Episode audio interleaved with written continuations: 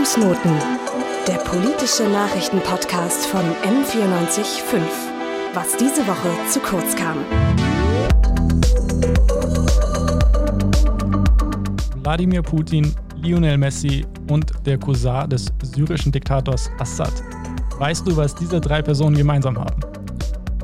Ja, aber nur auch, weil ich äh, das heutige Thema kenne. Sonst könnte ich mir erträumen, was die drei gemeinsam haben. Genau, denn die drei sind, gelinde gesagt, unterschiedlich. Ähm, aber sie stehen alle in Verbindung oder standen in Verbindung mit den Panama Papers. Und die sind in diesem April fünf Jahre alt geworden. Deswegen beschäftigen wir uns heute mit ihnen. Ja, genau. Ähm, Panama Papers, wenn großes Geld in kleinen Briefkästen schwindet, das ist ein, war ein großer Leak. Deswegen haben wir uns gedacht, ähm, nach fünf Jahren, was für Konsequenzen aus diesem Leak wurden denn gezogen und was für Einflüsse hat, hatten die? Genau, und um das herauszufinden, haben wir mit Bastian Obermeier gesprochen. Er ist Investigativjournalist bei der Süddeutschen Zeitung und hat die Panama Papers damals von einer anonymen Quelle bekommen. Und haben dann auch noch Markus Ferber befragt. Er sitzt für die CSU im Europaparlament und war damals im Untersuchungsausschuss, den das Europaparlament zu den Panama Papers eingesetzt hat. Sehr genau. Und wir sind Dulgu. Wir dürfen euch heute begleiten und. Ich bin Kilian. Bevor wir da richtig einsteigen, ähm, Kilian, das war ja eine riesen, riesen Sache. Vielleicht erstmal, was waren die Panama Papers überhaupt und äh, was für einen äh, großen Impact hatten die überhaupt?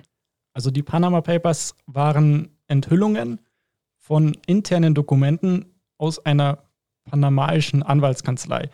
Das hört sich jetzt ein bisschen kompliziert an. Es war eine Anwaltskanzlei namens Mossack Fonseca, die in Panama ansässig war und letztendlich wirklich tausenden Prominenten und PolitikerInnen weltweit dabei geholfen hat, ihre Steuern zu hinterziehen.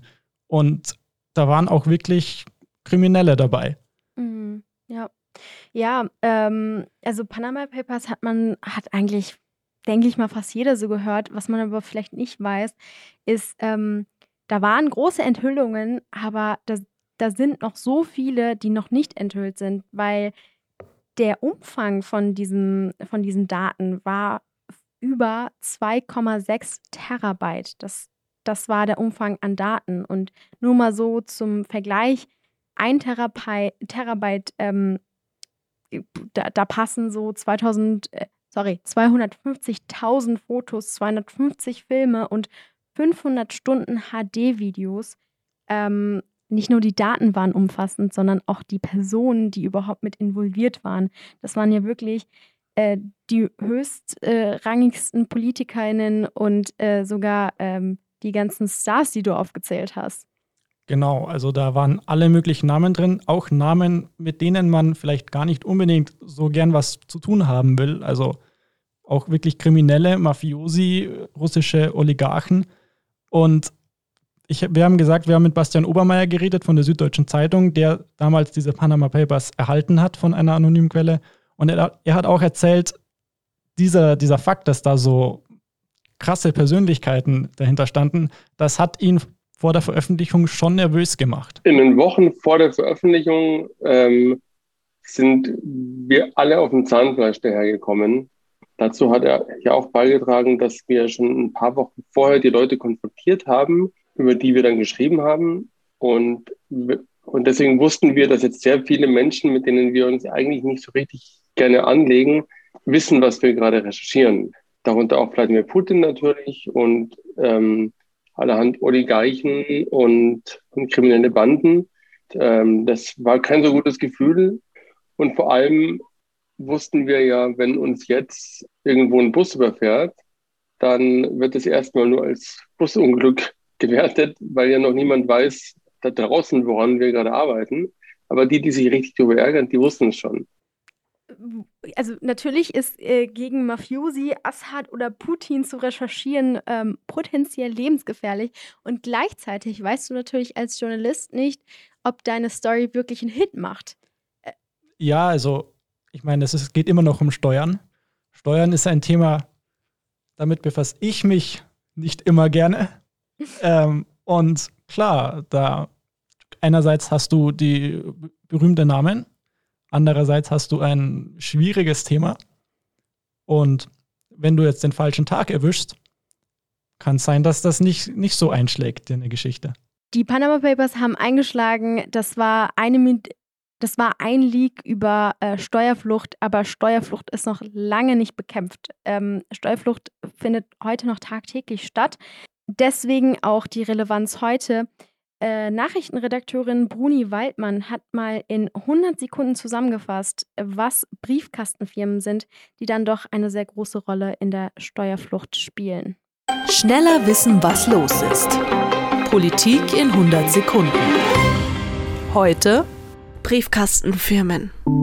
Ein Geschäft, das zwar in Dokumenten bestimmter Länder existiert, aber keinen richtigen Geschäftsbetrieb hat, wird Briefkastenfirma genannt. Das heißt, die Firma existiert auf rechtlicher Basis und ist auf einem bestimmten Ort gemeldet. Wer dort aber hinfährt, wird kein Geschäft finden, oftmals nur einen Briefkasten.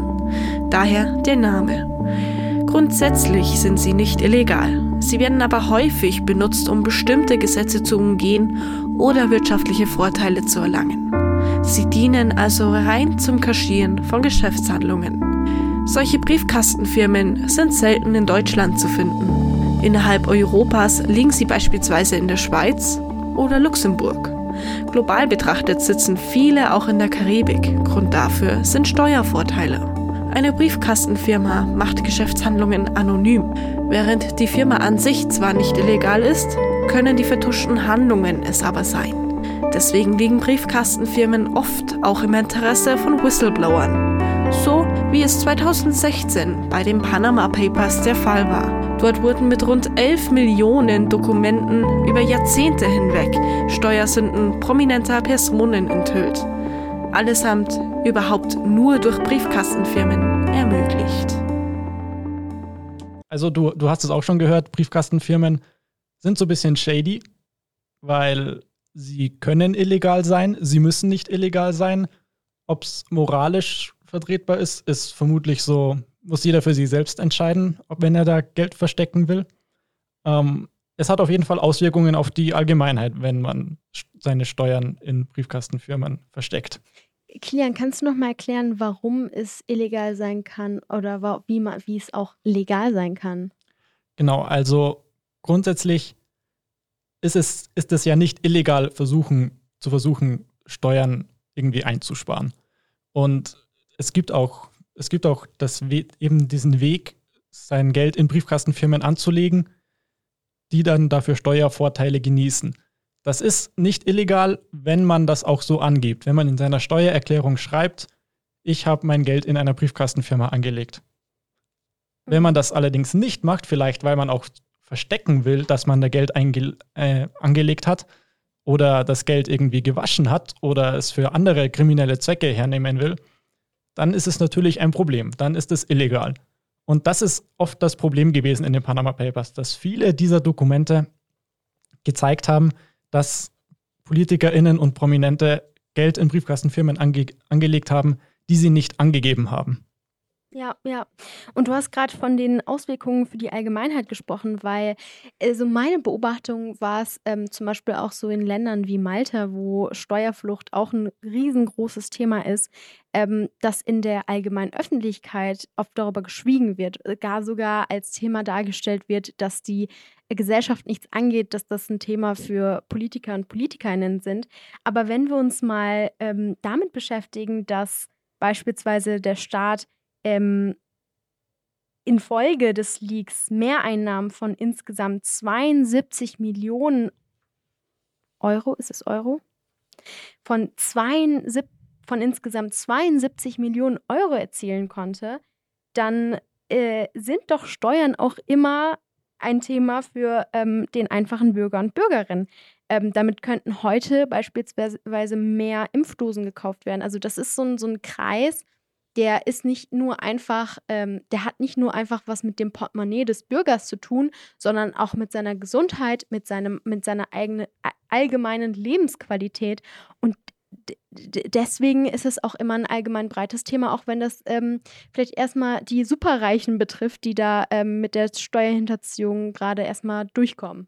Genau, es wirkt so wie die Welt der Reichen und Schönen, ist aber eigentlich unsere Welt, denn diese Steuern kommen, kommen im Normalfall uns wieder zugute. Aber Mossack Fonseca war ja bloß ein Anbieter, also die Anwaltskanzlei, die in den Panama Papers vorkam. Es war zwar offensichtlich ein sehr, sehr großer Anbieter, aber nur einer von vielen und auch das System Briefkastenfirmen ist nur eines von vielen, mit dem man Steuern hinterziehen kann. Ja. Also es gibt dieses, diese, diese Welt, diese Welt der Geldwäsche, diese Welt der Steuerhinterziehungen, die gibt es auch jetzt noch, auch fünf Jahre nach den Panama Papers.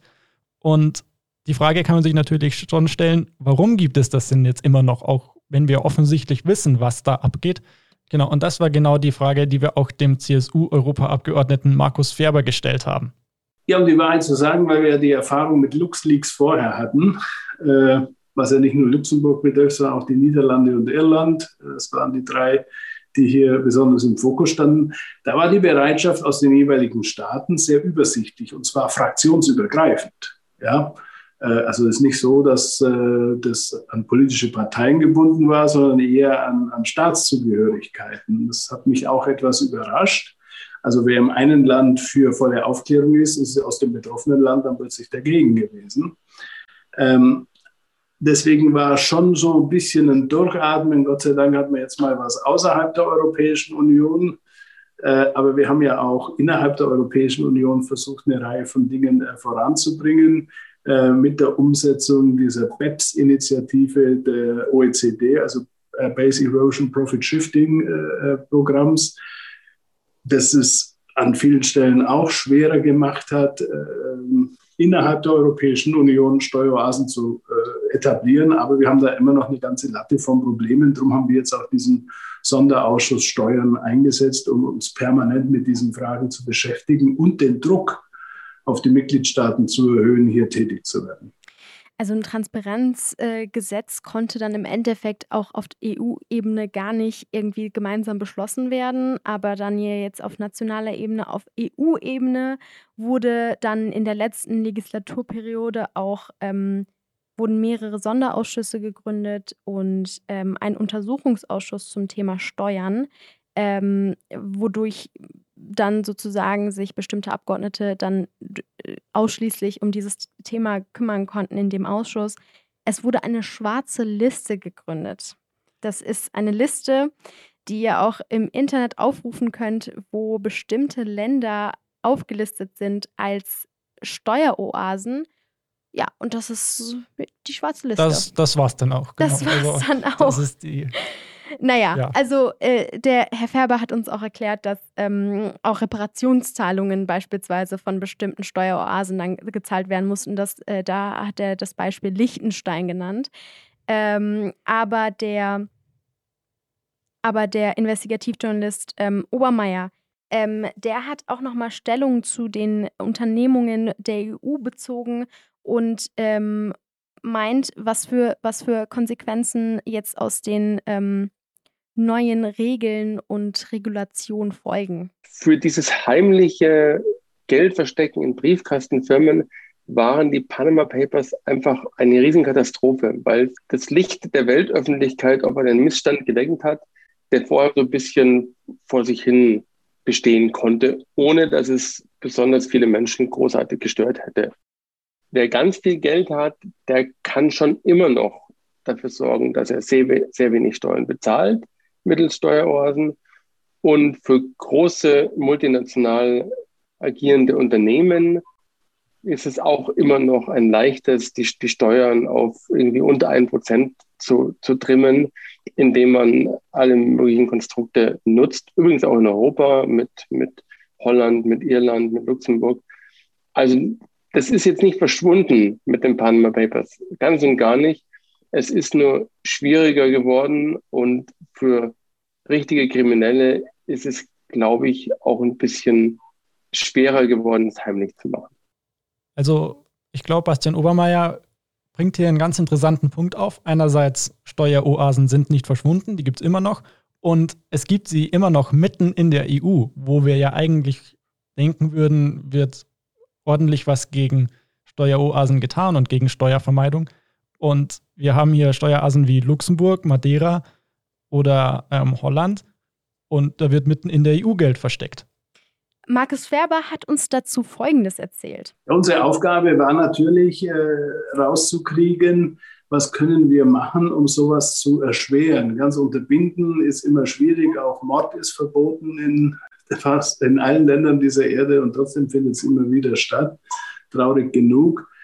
Äh, was uns am meisten umgetrieben hat auf europäischer Ebene, ist, äh, wie umgehe ich die Regeln aus der, aus der Geldwäscherichtlinie. Das ist eine europäische Richtlinie, die Finanzströme ab einer bestimmten Größenordnung ja äh, kontrollieren soll und dafür sorgen soll, dass man nachprüft, ob alle steuerrechtlichen Vorgaben auch erfüllt sind. Also es war offensichtlich nicht immer einfach in der EU da gegen Steueroasen vorzugehen. Logischerweise haben, viele verschieden, haben diese verschiedenen Staaten auch gar kein Interesse daran, dass gegen Steueroasen vorgegangen werden, denn sie profitieren ja selber davon, Steueroasen zu sein. Und ein Staat, der da auch so ein bisschen auffällt, beziehungsweise in dem die Panama Papers enorme Folgen hatten, war ja Malta. Und da bist du jetzt eine ganz besondere Expertin, Dulgu. Ähm, Expertin vielleicht ähm, äh, nicht so, aber ähm, ich habe mich mit ähm, der Steueroase Malta beschäftigt und vor allem mit dem spezifischen Fall Daphne Caruana Galizia. Das war die Investigativjournalistin, die sich, äh, die auch ähm, Was in die Richtung äh, Daphne Caruana Galizia hat auch im Rahmen der Kooperation, die die Süddeutsche Zeitung dann auch ähm, gemacht hat, ähm, im Zuge der, des, der Panama Papers mitrecherchiert und hat auch für ihr Land, für Malta, ganz, ganz, ganz viel geleakt und war kurz davor, mehr zu leaken. Und die ist heute ähm, nicht mehr unter uns. Ähm, sie wurde mit ähm, Carbomb Sie wurde mittels ähm, einer Autobombe getötet. Ähm, heute sitzt ihr ähm, der, der den Mord sozusagen ausgeführt hat, im, im, äh, im Knast. Sitzt, äh, heut, heute sitzt der, der den Mord sozusagen ausgeführt hat, ähm, vor dem Gericht und hat auch schon ein paar Details re revealed.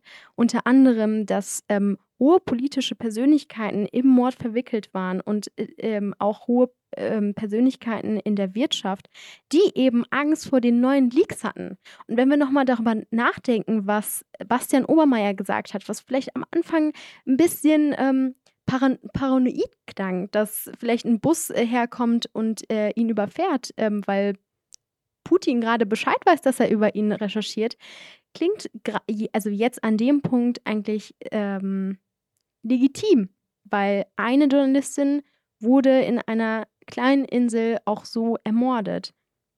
Und das ist ja nicht nur eine kleine Insel, sondern auch eine kleine Insel mitten in der Europäischen Union. Absolut. Wo, die sich ja eigentlich rechtsstaatlichen Prinzipien und der Pressefreiheit verpflichtet fühlt.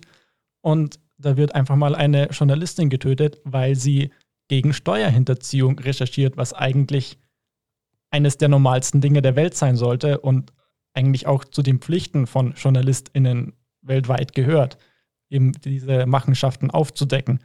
Und da kann man auch eben sehen, was die Panama Papers tatsächlich aufgedeckt hatten und wie viel Angst bestimmte Personen, Personenkreise auch vor diesen Enthüllungen hatten. Ähm, kleiner Tipp, also die Daphne Caruana Galizia hat ja auch einen eigenen Blog, der immer noch heute aktiv ist und ihre Einträge sind ähm, heute noch sehr ähm, tiefgreifend und ich erinnere mich zum Beispiel an, an einen Satz, da hat sie irgendwie für mich ganz verzweifelt geschrieben, also so kam für mich ähm, der ähm, Beitrag rüber, sie sind alle drin, also sie sind alle, ähm, shit, wie kann ich das übersetzen? Warte. they're all in, they're all a part of it sie sind alle ein Teil davon. Sie sind alle ein Teil vom System. Sie machen alle mit. Sie gucken alle weg. Also in dem Sinne, wortgemäß, ähm, hat sie eigentlich ihre ähm, Verzweiflung in, in den ganzen Recherchen, die dann immer tiefer gingen, ausgedrückt. Und deswegen auch hier bei uns, es ist kein EU-Thema alleiniges, es ist ein internationales Thema. Und das kann sich auch in genau diesen Verhandlungen, die wir vorher angesprochen hatten, in der EU, wie sowas in Zukunft verhindert oder schwieriger gemacht werden soll, also so, so Steuerhinterziehung, das, hat, das kann sich da auch widerspiegeln. Und das, die Welt ist heutzutage globalisiert. Offshore-Firmen sind eigentlich nicht mehr nur auf ein Land begrenzt, sie sind in der ganzen Welt aktiv. Und das, das zeigt sich eben auch daran, wenn die EU irgendwie versuchen will, das schwieriger zu machen. Aber gerade deswegen, weil Offshore-Firmen eben keine Ländergrenzen kennen und sozusagen vertreten sein könnten in jedem Land und Steuer, Steuern hinterziehen könnten in jedem Land, denkt man eigentlich, dass es in, im Interesse ähm, aller ähm, nicht-Steueroasen sein müsste, diese auch aufzudecken und ähm, gegen sie zu handeln. Aber was wir vom äh, CSU-Abgeordneten Markus Ferber erfahren haben, dass sogar dieses Thema auch zu einem außenpolitischen Thema gemacht wird. Wir haben, was die äh, Zusammenarbeit im Steuerrecht betrifft, immer noch das Problem, dass der Rat also die Mitgliedstaaten sehr zurückhaltend sind, Steuersünder aufzunehmen, wenn die Länder außenpolitisch von Relevanz sind. Und es kann am Ende nicht sein, dass wir ein paar wenige Inselstaaten als Steueroasen deklarieren und andere Steueroasen nicht. Ich bin immer noch der Meinung, wenn ähm, 20 Prozent der US-Bundesstaaten eine Steueroase sind, wenn wir auch über Amerika mal reden müssen. Ist Saudi-Arabien ein Steuerparadies, ja oder nein? Nach meiner Einschätzung ist es eines. Äh, aber aus der Außenpolitik kam dann der Hinweis, Saudi-Arabien wäre doch ein wichtiger Partner, die dürfe man nicht vergraulen. Nein, beim Steuerrecht gibt es nicht Freund oder Feind, sondern es gibt Steuerehrliche und nicht Steuerehrliche und so müssen auch die schwarzen Listen sein. Also es ist offensichtlich nicht so einfach, da etwas zu ändern in diesem System der Steuerhinterziehung, weil da ganz viele Akteure und ganz viele Interessen entgegengesetzt stehen. Es hat sich ein bisschen was getan. Es hat sich offensichtlich nicht genug getan, denn das, das System gibt es noch. Was, was, die Frage ist, was müsste sich denn noch alles so ändern? Mhm. Also, eine der Folgen der Panama Papers waren ja 155 Steuerstrafverfahren, die dann eingeleitet wurden. Wenn man sich an den Anfang erinnert, was für ein Ausmaß die Leaks eigentlich hatten, sind 155 Stra Steuerstrafverfahren eigentlich eine Ameise daneben. Nicht so viel. Nicht so viel, auf keinen Fall. Ähm, was ähm, vielleicht auch allein symbolisch gemacht werden müsste, dass man sich wirklich ähm, äh, strafrechtlich ähm, die Mühe macht, ähm, da tatsächlich hinter den ganzen äh, Steuerhinterziehungen straf diese strafrechtlich zu verfolgen. Ähm, das Ding ist, das sind, das sind dann die ein, zwei, die man, oder wie viele auch immer, die man vor Gericht ziehen kann. Ähm, was wir aus den Interviews ähm, erfahren haben, sind, ist ja aber auch, dass dieses ganze Thema Steuerhinterziehung so viele Facetten hat, Methoden, Systeme, so viele so viele auch Anbieter, dass das, äh, was angegangen werden muss, vielleicht nicht ähm, dass, dass, dass, dass man über ganze Systemänderungen nachdenken muss. Und wenn man diese auch einleitet, auch in, auf EU-Ebene, was wir heute erfahren haben, ähm, natürlich sind auch die kleinsten Steuerhinterziehungen, ähm, sollten vor Gericht landen, aber man sollte nie, nie die großen Tiger, die großen, ähm, wie sagt man, die großen Fische. Die großen Fische. Aber dabei darf man eben diese großen Fische nicht aus den Augen ähm, verlieren und äh, die vor allem vor Gericht ziehen, weil das sind, das sind die, wo die, meisten Gelder wegfließen. Genau, und die großen Fische, die du erwähnst, das sind ja auch diejenigen, die einflussreich sind und dafür sorgen können und dafür sorgen, dass sich das System vielleicht nicht ändert. Ein Beispiel dafür vielleicht ähm, Jürgen Mossack und Ramon Fonseca, also die Gründer dieser Anwaltskanzlei Mossack Fonseca, aus denen die pa Panama Papers stammen, die sind noch nicht vor Gericht gekommen. Es gibt einen Haftbefehl, aber sie sind noch nicht vor Gericht. das hat natürlich auch eine riesen symbolische Wirkung für alle anderen, die sich denken, ja, ich könnte da mal irgendwie, ähm, ich könnte mal nach Malta, um einfach ein paar Cent mir zu sparen oder wo auch immer. Das, das kurbelt doch die Motivation in vor allem kleineren, sage ich mal, Firmen an, das überhaupt anzugehen, wenn sie sehen, okay, das alles ist passiert seit Panama. Fünf Jahre und sie stehen immer noch nicht, sie sind immer noch nicht im, im, im Gefängnis. Also es ist, es ist ein ziemlich krasses Thema und ein Thema, das jetzt auch fünf Jahre nach der Veröffentlichung der Panama Papers immer noch ultra viel, ultra spannend ist und ultra viel Aufmerksamkeit erregt und auch immer wieder noch ähm, Neuigkeiten davon her herauskommen. Genau deswegen ist es wichtig, dass wir ähm, als Bürger und Bürgerinnen ähm, uns damit beschäftigen, weil ähm, Steuern sind nicht ein Thema, ähm, das viel in der Öffentlichkeit landet, aber wenn es es tut, dann hat es enorme, enormes Druckpotenzial. Potenzial, dass da wirklich ähm, äh, da auch hintergegangen wird und da auch mehr dazu recherchiert wird und Leute auch wirklich in Verantwortung gezogen werden, weil es im Endeffekt am Ende des Tages um das Geld geht, was ja den einfachen Leuten geschuldet ist das ist auch allein daran sichtbar, dass die ganzen Dokumente aus, dem, äh, aus den Panama Papers gar nicht alle durch, durchgeschaut wurden. Also ähm, auch Bastian Obermeier hat erzählt, dass selbst er als äh, der große Leaker gar nicht in der Lage war, sich alle durchzuschauen. Nein, wir haben immer noch keinen Überblick über die Daten, was auch daran liegt, dass die Welt sich weitergedreht hat und wir dann ja auch einfach andere Geschichten recherchiert haben. Wir merken aber immer noch, dass wir jeden Monat meldet sich ein größeres Medium bei uns und fragt, ob sie eine bestimmte Geschichte, deren Spuren sie in die Panama Papers führt, recherchieren dürfen, ob wir sie da reinlassen können. Und das machen wir auch immer wieder.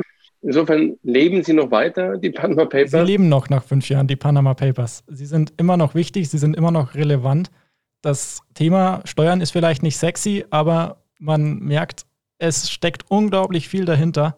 Und auch nach fünf Jahren, nach fünf Jahren Enthüllungen der Panama Papers, ist es, ist die Story der Panama Papers, Steuerhinterziehung, noch lang nicht auserzählt und noch lang nicht aufgearbeitet. Und deshalb haben wir heute auch einen Podcast über dieses Thema gemacht damit auch das Schlusswort des Podcasts. Redaktionsschluss ist Sonntag, der 18. April 2021, 8 Uhr, Stopp, 20.10 Uhr. In der Redaktion hat uns Bruni Waldmann geholfen. Die Sendeleitung hatte Pamela Tumba. produziert hat das Ganze Moritz Batscheider. Und wir sind Dölge Ogur. Und Kilian Schröder. Fußnoten der politische Nachrichtenpodcast von M945. Was diese Woche zu kurz kam.